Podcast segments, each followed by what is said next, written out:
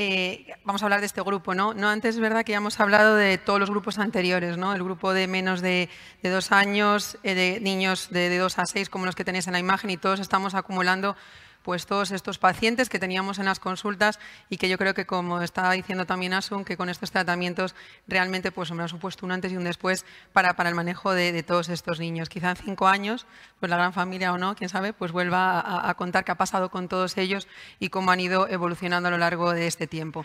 Pero un poco el, aquí y ahora es pacientes como este. Tenemos este niño con, con 11 años, que aquí me falta una cosa, eh, lo teníamos bueno, pues con una dermatitis atópica, realmente no había ido eh, apenas a un control dermatológico en todo este tiempo de evolución, iba a base de trigones cada cuatro o cinco meses en, una consulta como habitual. Cuando llegó tiene también un, déficit de atención, un trastorno de hiperactividad y estaba con risperidona, fluoxetina, metilfenidato y atomoxetina. O sea, realmente niños como este, en el que podemos hacer un algo por un control de dermatitis, realmente yo creo que estamos obligados a poner lo mejor que tengamos y a saber tratarlos correctamente. Y la verdad es que semana 12 vemos casos como este. ¿no? En un momento también que el padre, yo creo que es el momento en que mejor te puedes sentir, nos dice que cree que tiene que empezar a reducir ya la medicación para el TDAH porque le nota mucho más tranquilo. Con lo cual, bueno, pues un poco el huevo o la gallina, no sabemos, pero yo creo que tenemos mucho que hacer en estos casos.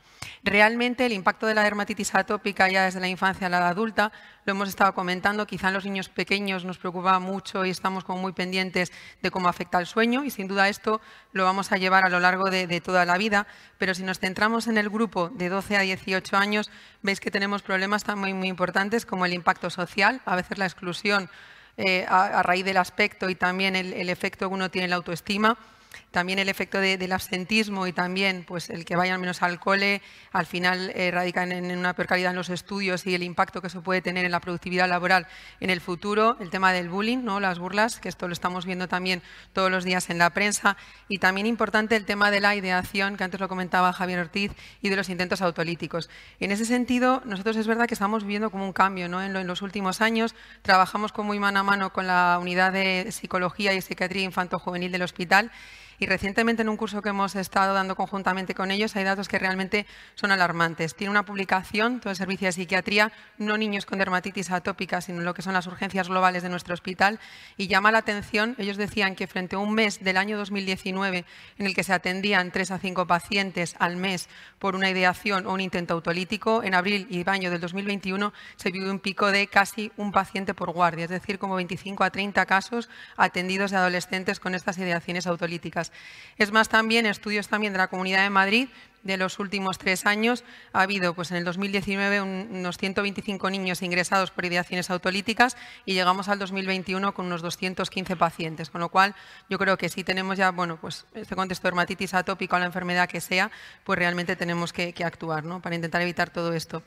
Realmente en la adolescencia tenemos muchísimos estudios, eh, carga de enfermedad, no solo en atopia, ya lo sabéis, sino en psoriasis, acné, y me falta aquí la alopecia areata, que también estamos viendo formas severas en nuestras consultas y cómo impactan.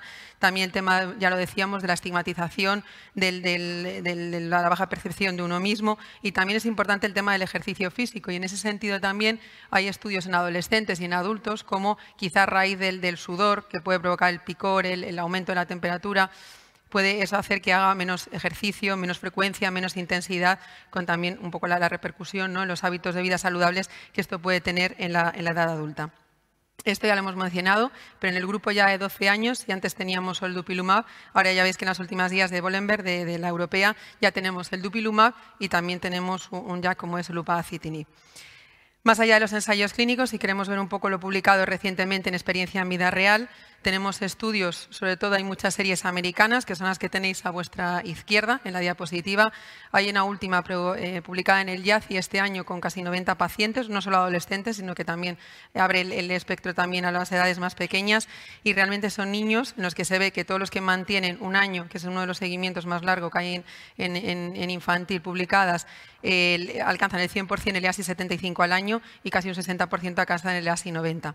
Hay series nacionales que se han publicado también ya en revistas o, en otros congresos como el GEIDAC, el, Nacional o el Grupo Español de Pediatría de, enero del año pasado y también grupos italianos que publican mucho a este respecto, como esta serie de adolescentes, que son unos 140 adolescentes y este solamente ya en esta franja de edad, en la que ven incluso unos resultados mejores de los que se habían visto en los ensayos clínicos eh, previos.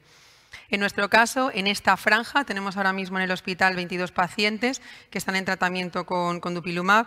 Hay una paciente que está alcanzando ya los cuatro años de, tratamiento continuado con dupilumab. Ahora veréis la foto, pero yo creo que es las más severas que hemos tenido sin duda en la consulta. Tenemos una paciente que completó casi los tres años de, tratamiento, estaba muy bien controlada, se fue a vivir a, otro país eh, paró el tratamiento y lo que sabemos hasta la fecha es que está bien controlada y no, no ha vuelto a tener lesiones y ya tenemos también como cuatro pacientes llegando a, los dos años de tratamiento y unos seis al año, con lo cual ya pues, próximamente tendremos que ir reportando también un poco todos los resultados de esta franja a largo plazo. ¿Hay diferencias entre adolescentes y, adultos? Bueno, pues todavía queda mucho por decir, hay poco publicado. Sí que es verdad que recientemente hay una revisión publicada de todos los ensayos en fase 3 en niños, adolescentes y adultos, en los que la eficacia está bien establecida en todas las edades y nos han descrito nuevos eventos de seguridad. Y solo hay dos estudios en, práctica, digamos, en vida real, uno de una serie española eh, de Valencia en los que la eficacia, digamos, al inicio sobre todo es ligeramente inferior a los adolescentes que adultos, y una serie también italiana que ha sido eh, publicada, o bueno, eh, más bien reportada en el SPD, que ha tenido lugar en Múnich este año, y en el que también al principio parece que la eficacia, aunque marginalmente significativa, pero podría ser mejor en adultos que en adolescentes, pero es verdad que a los ocho meses ya parece que se van igualando las curvas.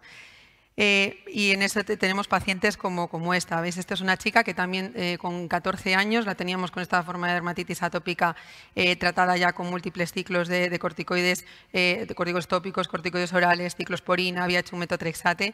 La verdad es que se le pone el tratamiento y ya en la semana 64 realmente veis cómo está, que está prácticamente limpia de enfermedad. Y esta es la niña que contábamos al principio. Eh, lo pusimos, la, conocemos en el infantil de toda la vida, de las que crecen con, uno, casi con, ella se había ido a Filipinas y cuando vuelve, aparte de traer una esquistosomiasis que se le trató previamente al inicio del, tratamiento, tenía una forma que para ella no era muy pruriginosa, para lo que debía estar acostumbrada ya. Realmente se le puso ya el, dupilumab y fijaros ya cómo se mantiene. Tiene alguna lesión todavía, pero sin duda ha cambiado radicalmente la, enfermedad en, esta chica. En estos 22 pacientes de este grupo, de 12 a 18, pues la verdad es que no hemos tenido eventos eh, adversos oculares. No hemos tenido ningún episodio de conjuntivitis, eso que están descritos en las series que incluyen adolescentes, pero quizá vamos un poco preparados ya por también toda la experiencia de adultos y no, no hemos tenido ningún caso. Eventos cutáneos, hemos tenido una cara roja que se resolvió en un lento respondedor también con el paso del tiempo sin más, y otros dos pacientes con lesiones psoriasiformes que también con un solo tratamiento tópico resolvieron y no nos dieron más la lata de tratamiento sobre si transicionamos o no, pues sí, la mayoría de las veces transicionamos, sobre todo esos primeros pacientes que pusimos que eran realmente severos, en los cuales hacíamos algo hasta que el fármaco, hasta que el dupilumab iba cogiendo como ya como los niveles, digamos así, esperados como a las ocho semanas. Transicionamos casi siempre con corticoide oral, pero también algunos pacientes con ciclosporina, según las, publicaciones que hay en, en torno a este tema.